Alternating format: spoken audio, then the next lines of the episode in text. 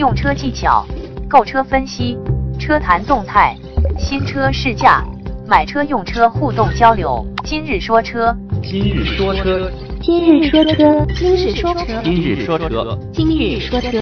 听老王把汽车圈说给你听。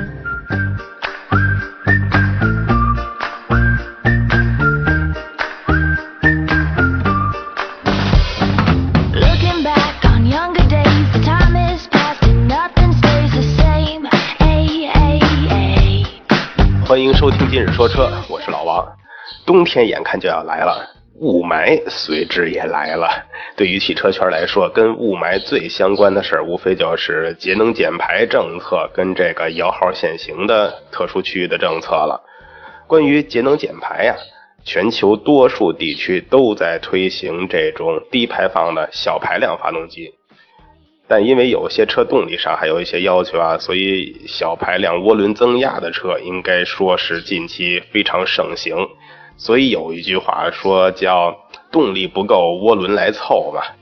之前咱们还讨论过这个小排量涡轮增压呀、各国车企为什么都在追求这种小排量涡轮增压？其实单纯来说，或者说对车企来说啊，他们追求的并不是节能减排，他们追求的其实是更好的去满足各国各地区的政策，因为政策上来说是需要你这样去做的。单纯对车企来说，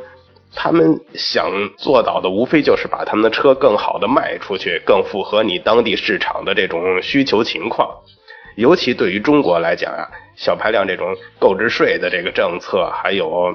政府这种节能减排的要求，要求各个车企达到什么样的标准，让车企都不得不关注这种小排量涡轮增压车型的这种研发也好，生产也好，或者是说进一步的去做这些混动车，甚至是纯电动车。但是近期啊，路透社的一篇报道，大有这种一举推翻之前大家对小排量这种认识，甚至说小排量的发动机污染有可能会更大。也许有人还不知道这个路透社啊，路透社其实是英国最大的一家通讯社，是国际四大通讯社之一，其余的还有美联社、合众社、法新社。路透社拿到的这份报告啊，说，嗯，由于之前的测试方法在温度设定跟速度选择上的错误，掩盖了小排量发动机污染更大的这个事实。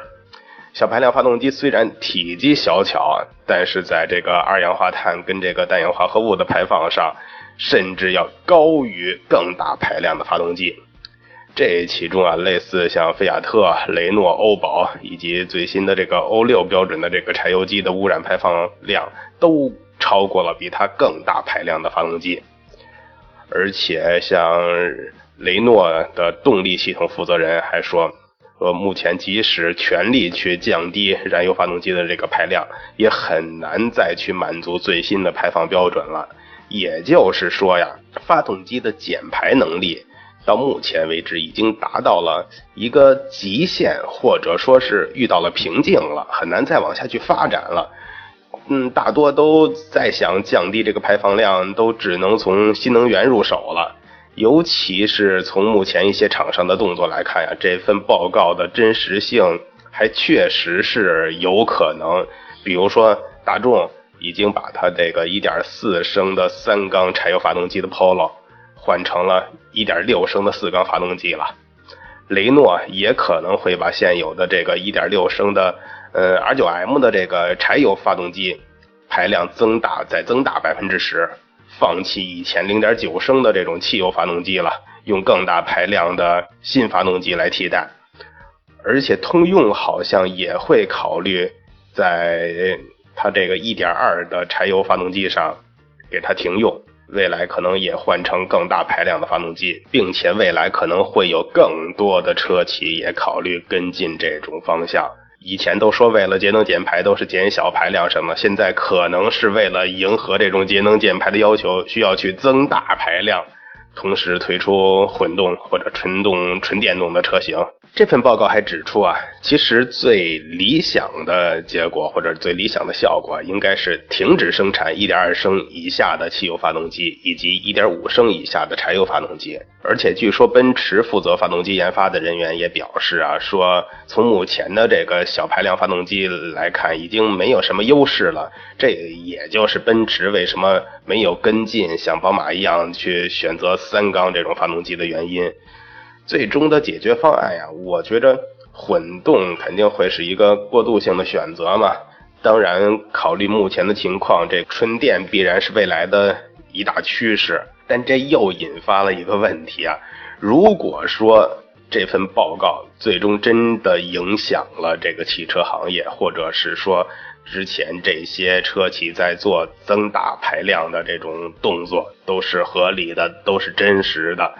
那咱们国家对一点六升排量以下的车型这个购置税减半的这个政策，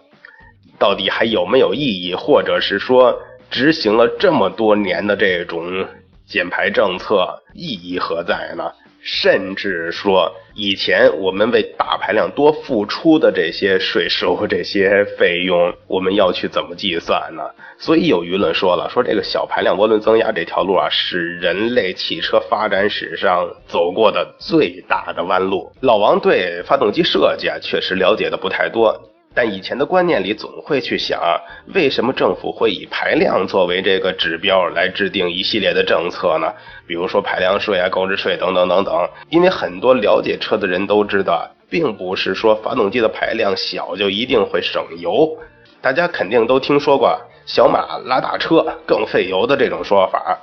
但以排量税的这个政策来看呀，很像是认为排量小它就更省油、更环保。结果出了一堆的这种小马拉大车的车型，在宣传上还说，哦，我这个车因为我启用了新的小排量的涡轮增压发动机的呃动力系统，所以更省油。我个人对于燃油车节能减排的这个问题啊，我更偏向于理解成如何合理的利用燃油产生的这个能量，提高能量的转换率，这才是关键。比如说，有时候我们可能说。同等发动机动力输出的条件下，手动挡的动力的利用率可能会比自动挡的要高一些。当然，这其中还涉及到很多条件限制啊，嗯，但应该会满足一个能量守恒定律，这是中学物理时学过的吧？毕竟，嗯，反正以老王的这个智商来看呀，能量守恒定律目前应该还没有被打破吧？我们可以以一个极端的状况来猜测。如果发动机、变速箱这类动力系统已经足够优秀了，已经到顶级了，那就应该是你烧多少油，就应该能产生多少的动力，然后也会在这个动力转换过程中产生多少的废物来排放，比如你汽油中含有多少的碳元素、硫元素等等等等等等。相应应该就产生多少的什么积碳呀、细小的颗粒物啊，这这类的固态的元素，或者说一氧化碳呀、氮氢化合物、二氧化碳、氮氧化合物，或者含铅的化合物等等等等这种污染元素，因为这个元素不会在你这个能量转换的过程中变成其他无污染的物质嘛，对吧？不会因为在这个过程中使用不同的发动机、不同的技术，就能把什么硫元素、碳元素转换成一些环保的元素，这是不太可能的吧？所以老王这也也是之前一直搞不懂的。所以老王去猜测呀，这个排放或者说污染会不会跟油耗有关？因为毕竟你烧多少油，就产生多少动力，产生多少的废物嘛，有多少的元素进行转化了嘛？会不会油耗低的车？对污染也会更少，然后能源肯定消耗的也就少了嘛，而不是说跟你的这个发动机的排量大小有关。所以，是不是应该根据油耗来制定相关的这种节能减排政策呀？当然，以上都是我个人的猜测呀，我也不是这方面的什么专家。这些猜测当然还有待于咱们中国的这些真正的专家来验证，专家才权威嘛，对不对？但很多人可能会问了，你说小马拉大车，这个我承认。但你要知道，现在市面上的车，确实很多很多都是因为换装了小排量的涡轮增压发动机，才能让油耗下来。其实这又绕到了一个圈儿里啊。我认为咱们还应该以这个发动机、变速箱都已经制造到极限的条件下来打个比方来说这个事儿啊。比如说一个 1.5T 跟一个2.4自吸的发动机，它们的油耗是相同的，那它们应该是能产生同样的动力啊。当一辆车或者一个车型它的重量需要2.4自吸的这个动力来匹配的时候，那2.4自吸跟 1.5T 一定都是它最优秀的选择。但这时候，如果你动力选择的是 1.5T 跟2.8的自吸，那一定是2.8的这个自吸更费油了，因为你多余出更多的动力，在中途可能会去消耗了。你用不着这么大的劲儿嘛，就能让它正常去满足你的要求了。你可能会开得更快一点，费更多的油了嘛，同时也会产生更大的污染。换个方式说，你为了迎合这个节能减排的政策，你去用一个 1.2T、1.0T 去匹配，那这就是小马拉大车了。虽然也用到了更小的排量，但油耗跟这个污染很可能会去高于你2.4自吸的这个发动机，因为你要满足同样的动力下，我们可能会说你要去提高更高的转速，去吸进更多的油，来去提供更充足的动力，那油耗相应肯定也会增加，当然排放污染排放也就更多了。原理上讲，你可以认为啊，就是 1.5T 之所以跟2.4自吸动力差不多，或者说能提供一样的动力，主要是因为涡轮增压这种发动机在工作的时候啊，它通过涡轮强行吸入了2.4升自吸发动机所需要的氧气、空气。有了这么多空气，当然也要有这么多的油量去跟它做匹配、去燃烧。所以排量跟油耗之间真的没有什么必然的联系。当然啊，我刚才说的很多地方有很多不严谨的地方，嗯，这这都是临时想的。但因为这个涡轮发动机跟自然吸气发动机的动力输出曲线不同，也就是说，在多少转速的条件下产生多少的动力，所以具体到实际应用中，肯定还会根据路况啊，或者是驾驶者的这个驾驶习惯不同，友好方面也肯定会有千差万别啊。所以以上说的都是嗯。就最完美的情况下，或者你你就当是我我老王瞎猜的，反正我就随便说说，大家随便听听就好啊，谁谁都不用负责。另外啊，根据刚才老王这个瞎猜啊，产生多少污染，应该是说。跟你烧多少汽油中含有多少这个有害物质，或者说有害元素有关吧，这点我觉得可以理解啊。但中国的汽油，别说什么国五标准、国四标准，或者说未来要实施的国六，从消费者真实的反馈中，你就能知道，相比国外一些国家的汽油，品质上的差距还真不是一星半点的。都不用去化验，有时有的人说，单纯从这个汽油的颜色的外观上就能看得出来哪个杂质多。再依照老王这个不靠谱的这个是能量守恒猜测啊，至少产生多少污染，在使用相同动力系统的前提下，不是说消费者说想环保就环保的，想消费者都想省油，但你国家提供的油到底环不环保？这个才是关键，我应该说这是你国家说的算的。你能提供什么样的油，我们就能提提供什么样的排放嘛。我们再举一个不合理的例子，假如你提供的油里边什么污染物质都不含，你含的就是 H2O，那我们排放出就是水汽。如果你能让汽油不含硫、不含碳，那我们的排放也一定足够清洁呀，对不对？如果我们加到的汽油能够足够的清洁，说不定比你费半天劲、花钱花力减少那零点几个油耗更有效。细心的朋友估计也都注意到了，刚才咱们说的一些车企都开始减小这种小排量的使用，改用大排量。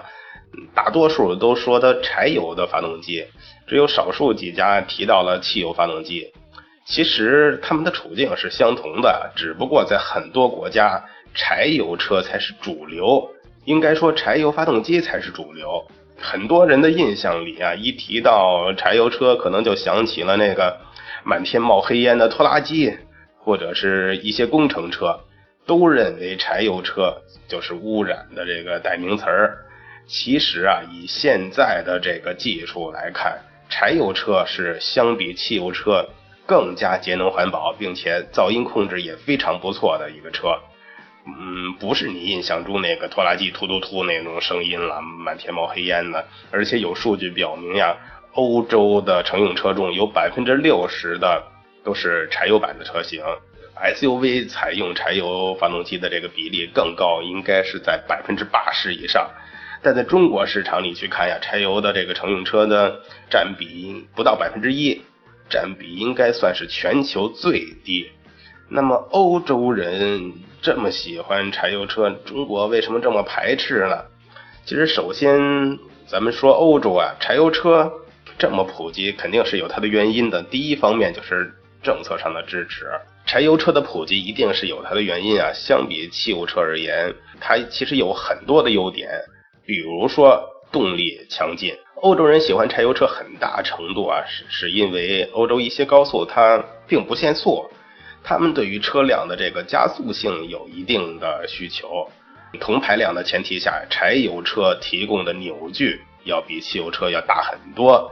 比如说，同样三点零的汽油机扭矩差不多能做到四百牛米，同样的这个排量的这个柴油机能做到五百六牛米。这个扭矩就是更强大的扭矩，肯定就带来更好的加速性嘛。所以很多欧洲人更迷恋这种柴油车带来的这种很有爆发力的这种加速的感觉。另外，很多欧洲人选择柴油车，其实有一个很现实的原因啊，就是柴油车的使用成本会更低，因为柴油车相对于更省油，经济性会比较好。你像柴油车的这个压缩比可以做到十四比一，甚至更高。由于柴油这个能量热效率比汽油车要高嘛。所以，柴油发动机比汽油发动机平均能省百分之二十左右的油耗，而且柴油的价格本身也比汽油要低，所以柴油车使用成本低，这是很明显的一大优势啊！就说欧洲人有钱也得过日子嘛，柴油这个。因为柴油车的油耗低，所以涉及到它这个二氧化碳的排放量啊什么什么的，比汽油机也要低百分之二十左右。这跟老王的瞎猜比较吻合啊。然后包括碳氢化合物、一氧化碳这种排放量，差不多为汽油机的百分之十五左右。因排放所产生的这种温室效应啊，肯定也要比汽油机要低，据说能低到百分之四十五左右。虽然啊，这个。以前咱们都说这个冒黑烟这种情况，就说这个颗粒物或者是呃氮氧化合物的排放量比这个汽油机要高。但现在这个随着发动机技术的升级改进，柴油机排出的这个尾气啊、废气，通过再循环的技术已经得到了大大的改善，已经整体的排放量比汽油机还要优秀。包括这个排放的技术，之前大家都都很关注这个大众排放门啊，肯定知道美国市场也有很多在用这种柴油车嘛。它在这个尾气中通过一个呃尿素罐来减少这个柴油车尾气中氮氧化合物的这种污染。除了上述说的柴油车这种各种优点之外呀，它能快速普及，当然也离不开各国政府的这种大力推广、大力支持，包括欧洲的一些政府。他们已经很明确地认识到了柴油车的优势，也愿意大力的去推广这些柴油车。所以你看，欧洲汽油的这种税费啊都很高，政策上就让更多的人更以柴油车为购买导向。还有一点就是刚才提到的环保问题啊，出于这个环保考虑，欧洲国家普遍还制定了关于汽车这个二氧化碳排放量的这种税收政策。所以你想更少的交税，你的车就要有更低的这种二氧化碳排放的标准。所以说柴油车在欧洲才能这么受欢迎。但中国来说的话，很多人的印象可能确实还在停留以前拖拉机的那个年代啊，噪音大、冒黑烟、震动大，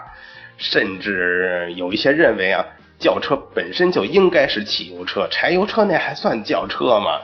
而且我们国内看到这些柴油车。大部分其实都是卡车呀，或者是大货车什么的，他们这这个柴油技术很多其实还停留在很多年之前呀。这也正是这些老旧的柴油机给大部分人留下这个不好的印象，在一定程度上阻碍了柴油车在中国的发展。但经过这么多年的发展，你看欧洲各大车企最新研发的这些柴油发动机，基本上都摆脱了那些缺点，舒适性上、噪音上、排放上，跟汽油机没什么区别了。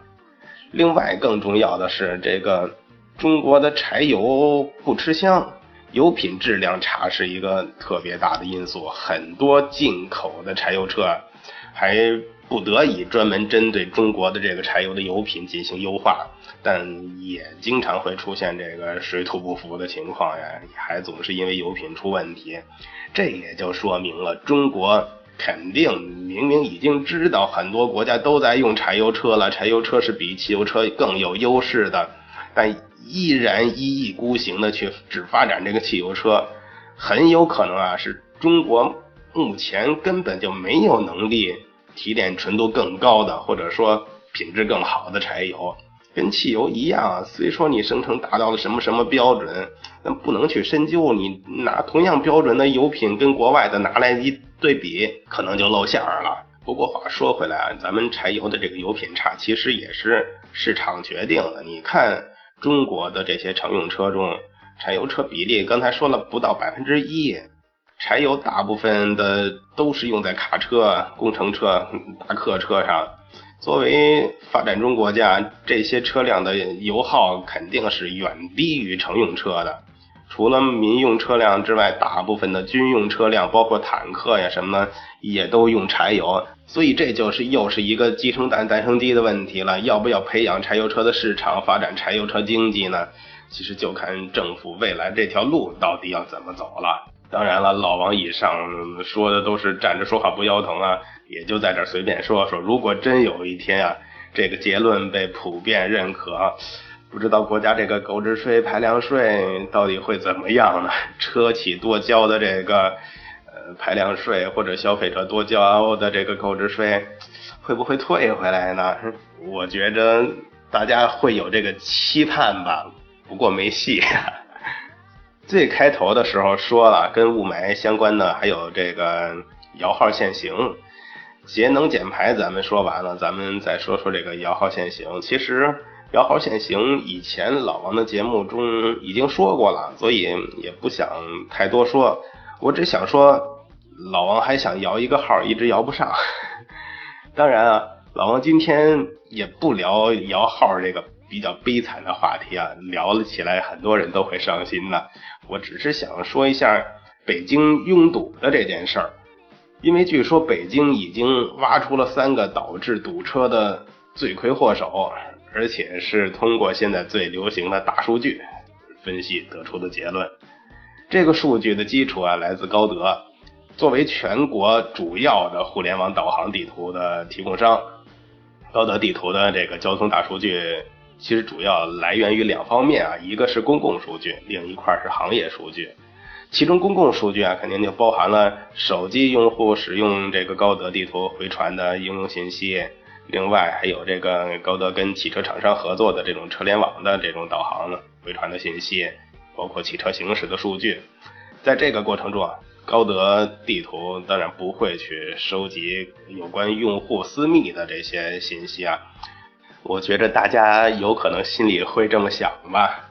除了这些公众应用，应该至少有几亿用户的这种公用应用。然后高德地图的这个数据还来源于像出租车呀、物流车啊等等等等这种第三方合作伙伴的数据。所以说这些数据。呃，我们也说它大致分成两类，一类是路径规划的数据，可以了解到用户出行习惯或者是出行的特点；另外一部分是导航的信息，通过测算经纬度跟这个耗费的时间来展示这个实时的交通信息。北京的交通情况在这个大数据的分析下，从二零一四年第一季度，然后高德开始发布第一期报告的时候到现在。北京一直都排名在全国主要城市拥堵的前三位，而且数据中可以看出啊，在高峰的时期，北京城市主干道非常容易出现拥堵的现象，尤其是二环到五环这几条北京主要的环线特别的拥堵。综合分析啊，造成北京这种拥堵的罪魁祸首三个，一个是路网稀疏，呃，第二个就是大家都爱走快速路，第三个就是直柱失衡。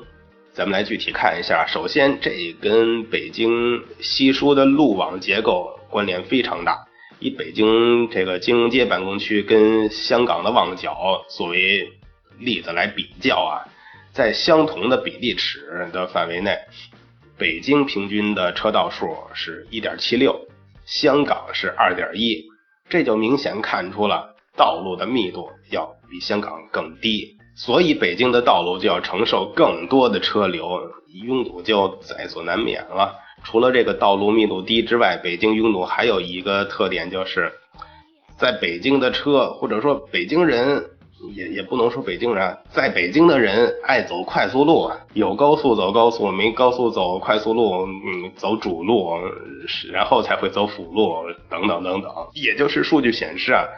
只占全市。不到百分之六的快速路承受了这座城市将近百分之五十的车辆，也就是只占全市不到百分之六的快速路啊，承担了或者说承受了这座城市接近百分之五十的车辆里程。跟其他的像上海呀、广州、深圳啊这些一线城市比较，北京的快速路最短，但上面走的车流量最大。这也就带来了北京快速路垫底，平均车速只有二十九公里每小时。因为没有红绿灯的限制啊，很多在北京开车的人早就建立成了这种意识，就说环路会更快。甭管去哪儿的时候，我可能也会有这种观念啊。比如说有时在去走四环，明显着看着进了四环主路，前边就很车流很多，很拥堵。辅路上没多少车，但还要进主路，这就是平时习惯带来的一种意识上的问题。总认为进了主路之后，未来会更快更快，其实还不如在辅路走得更顺畅。另外一个最大的影响就是刚才说的这个直柱失衡。什么叫直柱失衡呢？就是说你住的地方跟你工作的地方分布上的这个不平衡，是造成北京拥堵的又一大原因。这个数据又显示啊。百分之七十五的人在都在北京五环以内活动，百分之五十八的人都有这个进城的需求。这种严重失衡啊，就让北京变成了一座潮汐城市。所有的主干道，尤其是上下班的高峰期，都会出现严重的拥堵。最简单的例子就是，上班时间，大家从四面八方从郊区集中的向城区去涌涌进。然后下班时候又全都分散开，每次看到那个是来回的车道都是只有一一个方向堵，另外一个方向非常空。你再去看一下这个二环路，其实，在周末的时候或者是放假的时候，二环的拥拥堵的系数其实要比工工作日要更低。当然，导致这种问题的原因啊，还跟北京这种城市资源的分布不均有关。你看，在北京这种。医疗保健服务啊，公司啊，企业呀，什么金融保险服务啊，各种各种的设施啊，其实都主要分布在二环到四环之间吧。有的可能四环偏外一点，资源分布不均，都让这些大批居住在五环以外的北京居民啊，没办法，必须有这种很强烈的进城需求。所以，以上种种种种种种原因叠加呀，这个北京想不堵也难。所以，北京想治理拥堵啊。反正至少从大数据上来看，得出这个结论：什么路网稀疏、爱走快速路、直柱失衡，这个关键点，至少路网稀疏跟直柱失衡是需要政府去努力的方向，不是说我们作为居民、作为个人就能去改善的。还确实需要政府去努力重新去规划，有长远的改良才可以。不过从咱们个人的这个角度来说啊，出行时你不妨多看看，呃，这类像高德啊或者百度啊这类有互联网实时路况分析的导航软件，来规划一下你出行的线路。偶尔的去看看辅路啊或者偏僻的小路啊，说不定比你日常习惯走的那条主路要更顺畅。看看通过这种方式是不是可以另辟蹊径，找到一条更快的路。如果大家都能这样去做，也许对北京的交通说不定会有一点点的改善。今天就聊这么多，谢谢大家。欢迎添加老王微信交流，微信号码三四八零八九二二三四八零八九二二一起互动。